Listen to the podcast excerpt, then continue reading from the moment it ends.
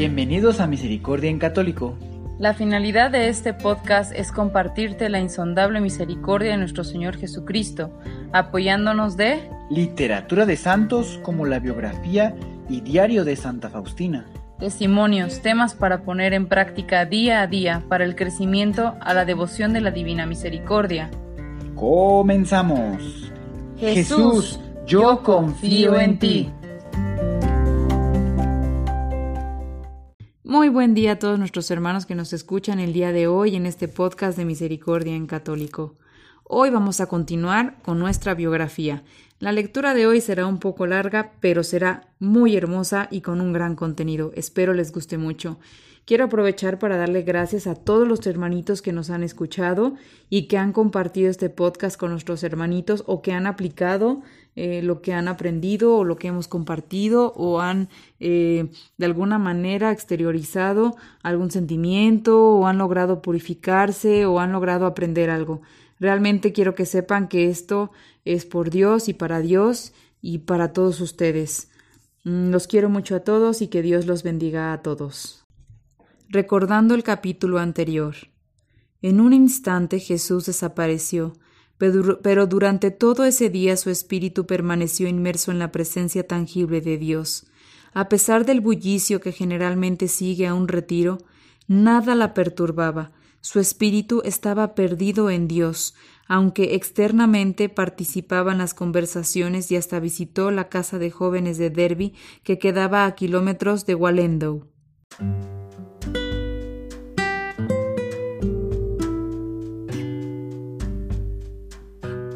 El tercer noviciado y los votos perpetuos, 1932-1933. Alma víctima.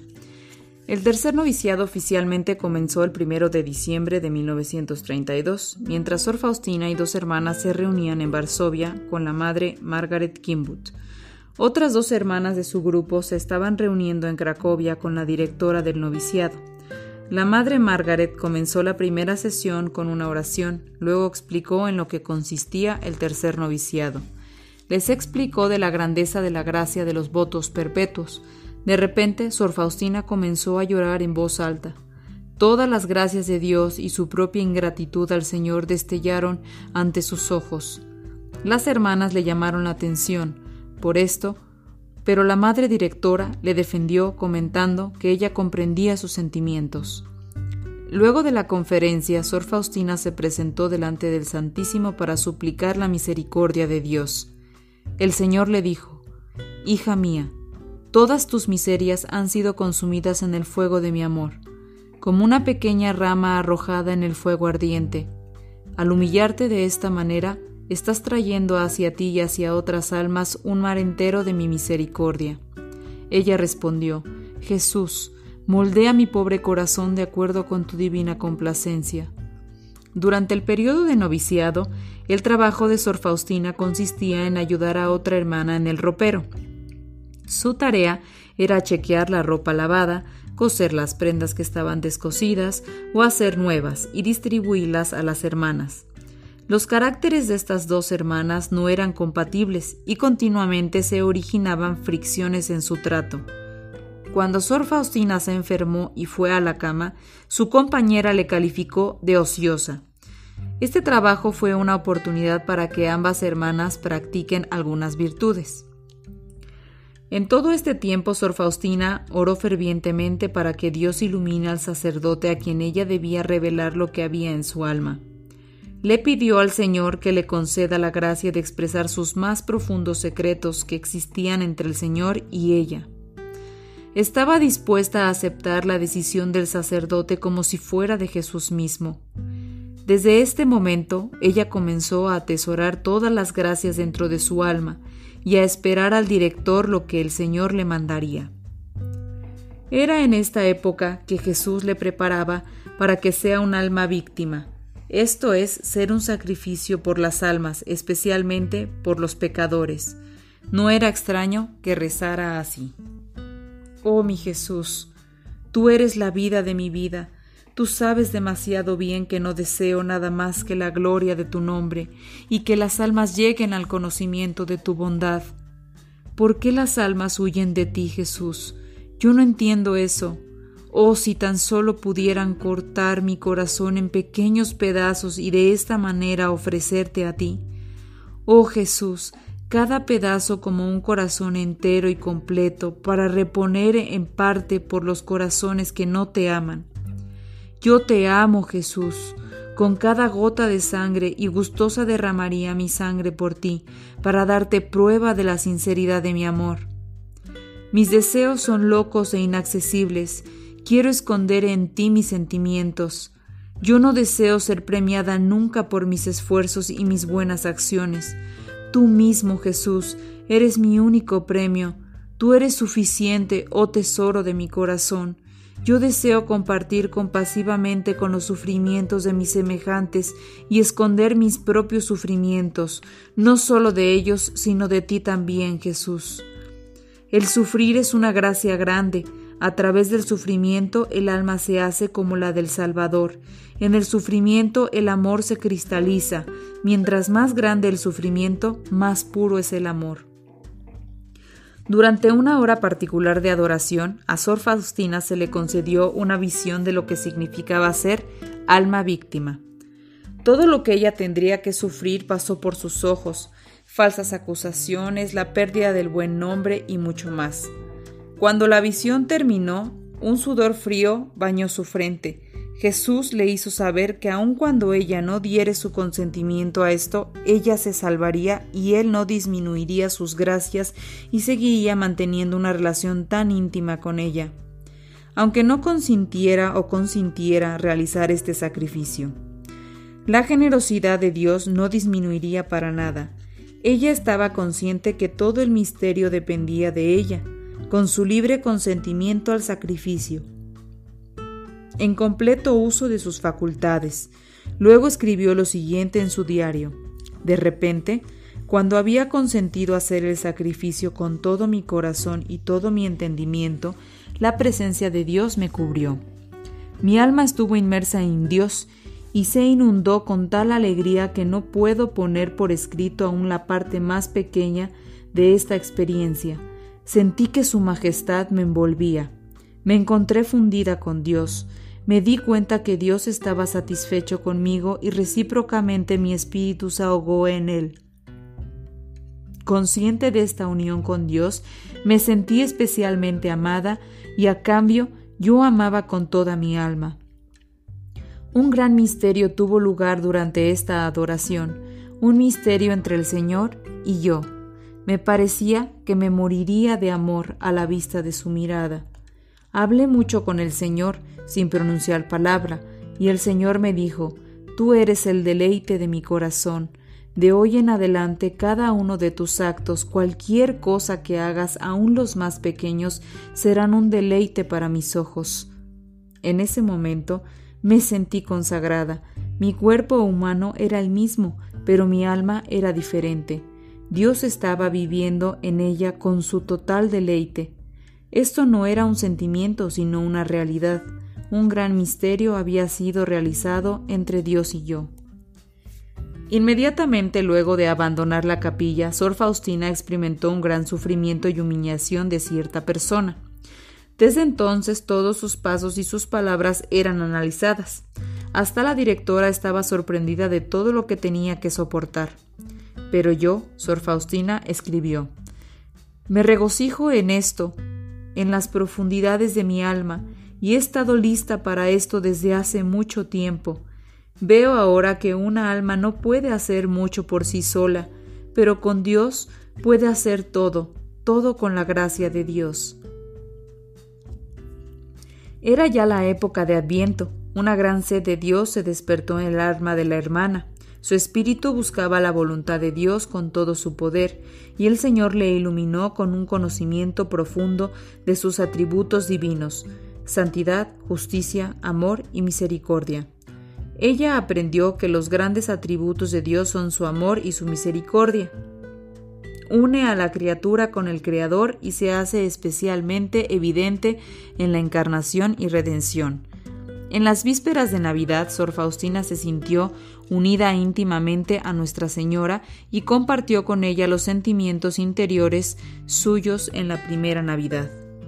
Antes de compartir la hostia con sus hermanas, una costumbre de la noche de Navidad, entró en la capilla y en espíritu compartió la hostia con sus amadas hermanas, rogándole a la Virgen que les bendiga.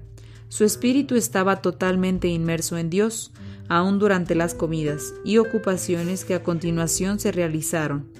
Luego durante la misa de medianoche ella le vio al niño Jesús con la hostia, una visión que continuó apareciéndose muy frecuentemente.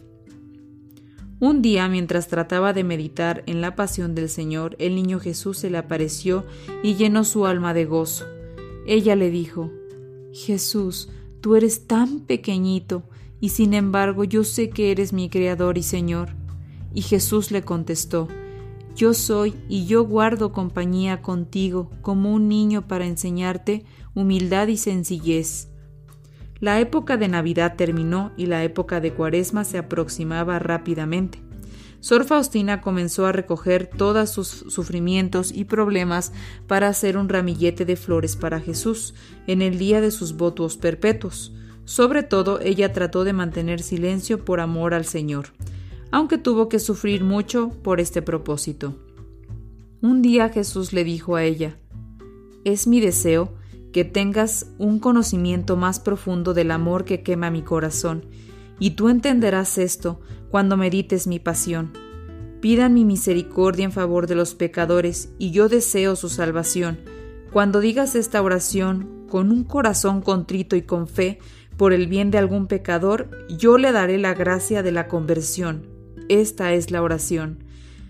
Oh sangre y agua que brotó del corazón de Jesús como una fuente de misericordia por nosotros, yo confío en ti para ayudarse a entrar más en un espíritu de oración, penitencia y sufrimiento, que son las características de la época de la cuaresma, a Sor Faustina se le concedió una visión de los latigazos de Jesús y un entendimiento de la grandeza de su sufrimiento durante este acto. Esto sucedió durante la hora santa el martes, el día antes del miércoles de ceniza. Sumándose a sus sufrimientos comunes, ella asumía para sí, con el permiso de Jesús y de su confesor, los tormentos de los jóvenes. Una vez asumió sobre ella la terrible tentación de suicidio que sufría una de ellas en la casa de Varsovia. El sufrimiento duró siete días y luego Jesús le concedió a Faustina la gracia que pedía y su sufrimiento terminó. Ella admitió que era un gran tormento,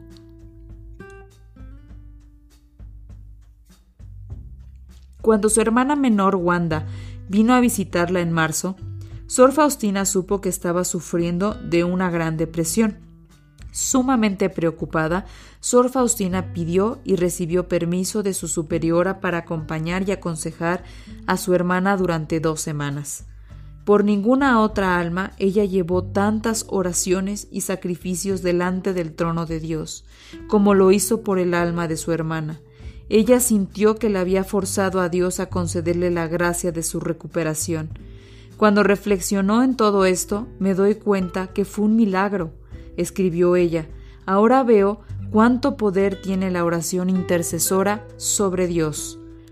Durante la cuaresma a Faustina se le concedió experimentar la pasión del Señor, Jesús en su propio corazón y cuerpo, el estigma pero no habían señales que exteriorizesen sus sufrimientos, únicamente su confesor lo conoció.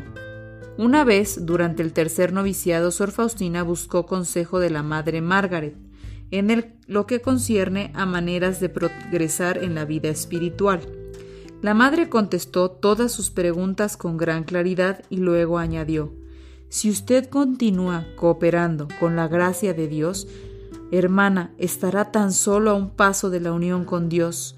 Usted entiende lo que significa esto. Esto quiere decir que vuestro rasgo característico debe ser mantenerse fiel a la gracia del Señor. Dios no lleva a todas las almas a través de ese camino. Animada con estas palabras bondadosas de su madre directora, Sor Faustina continúa en su esfuerzo heroico de complacer al Señor. Durante la misa de resurrección, en medio de un gran luz, Jesús se le acercó a su hija fiel y le dijo, Tú has tomado parte en mi pasión, por lo tanto, te doy una gran parte de mi gozo y gloria. Ella se llenó de un gran recogimiento en todo el tiempo de Cuaresma.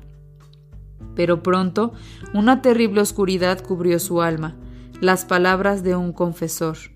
No puedo discernir qué poder está sobre usted, hermana. Tal vez sea Dios o tal vez sea un espíritu malo. Únicamente sirvieron para aumentar sus dudas que tanto le atormentaban. Otra vez ella se acercó a confesarse y se lo dijo. Sería mejor que usted no venga a mí a confesarse. Al dejar el confesionario, oprimida y atormentada, se acercó al Sagrado Corazón y le dijo Jesús, sálvame, tú ves cuán débil soy. Entonces escuchó las palabras Yo te daré ayuda durante el retiro antes de los votos.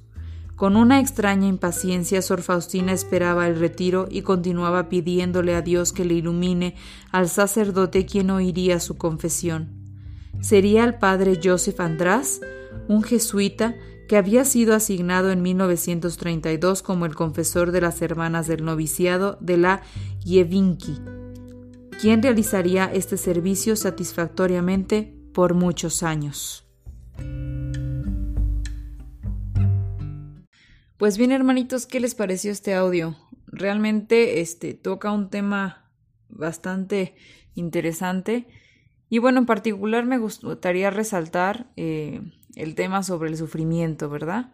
Es algo que nos cuesta un poquito de trabajo y que es difícil de manejar. Y bueno, las palabras hermosas que Jesús le dice a Santa Faustina. El sufrir es una gracia grande. A través del sufrimiento el alma se hace como la del Salvador. En el sufrimiento el amor se cristaliza. Mientras más grande el sufrimiento, más puro es el amor. ¿Qué significado tiene para ustedes esta descripción del sufrimiento? ¿Alguna vez han sufrido tanto por amor? Yo pudiera decirles que no he visto sufrimiento más puro, después del del Dios, claro, ¿verdad?, que el que padece una madre por un hijo. Sin embargo, sé que hay miles de casos en el que se sufre por amor a un ideal, un pensamiento, a un esposo, un amigo, un novio, sin embargo, debemos analizar detenidamente con el Espíritu Santo si ese sufrimiento tiene la esencia de la palabra de Dios. Por eso, recalco mucho el ejemplo de una madre a un hijo. La mamá sufre porque busca desesperadamente y desinteresadamente el bienestar y la felicidad de su hijo. Y es aquí donde podemos de alguna manera ver si nuestro sufrimiento es por alguna aferración nuestra o realmente es por bienestar de algún hermano, del prójimo, y por consiguiente de Dios. También me gustaría sobresaltar una respuesta que le dio Jesús a Santa Faustina cuando le dice sobre lo pequeñito que es y sin embargo es nuestro Creador y Señor. Y él responde yo soy y yo guardo compañía contigo como un niño, para enseñarte humildad y sencillez. Y aquí podría extenderme muchísimo, porque nuestros niños son nuestros tesoros, y hoy en día estos pequeños sufren inmensamente por los grandes errores que hemos cometido y seguimos cometiendo, por miles de pecados. Yo quisiera invitarlos en estas fechas tan especiales que se acercan adentrarse en el misterio del nacimiento del niño Dios. Pero no solo esto, también caminen con este pequeñito hermoso en sus primeros años y busquen su reflejo en todos esos niños que los rodean y vean la sencillez, humildad y nobleza que los caracteriza a todos y cómo debido a todo lo que se ha hecho se están transformando en almas estresadas, materialistas, superfluas, mundanas. De la mano del niño Jesús, acerquémonos todos y acerquen a sus niños chicos, medianos y grandes, y recuerden que nunca es tarde. Que Dios los bendiga a todos y nos escuchamos en el próximo audio.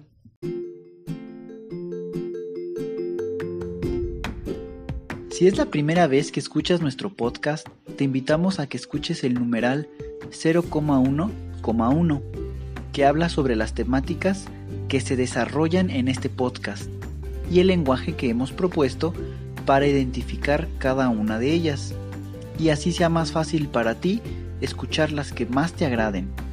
Te dejamos el link del audio y la lista de las temáticas en la descripción que este audio tiene.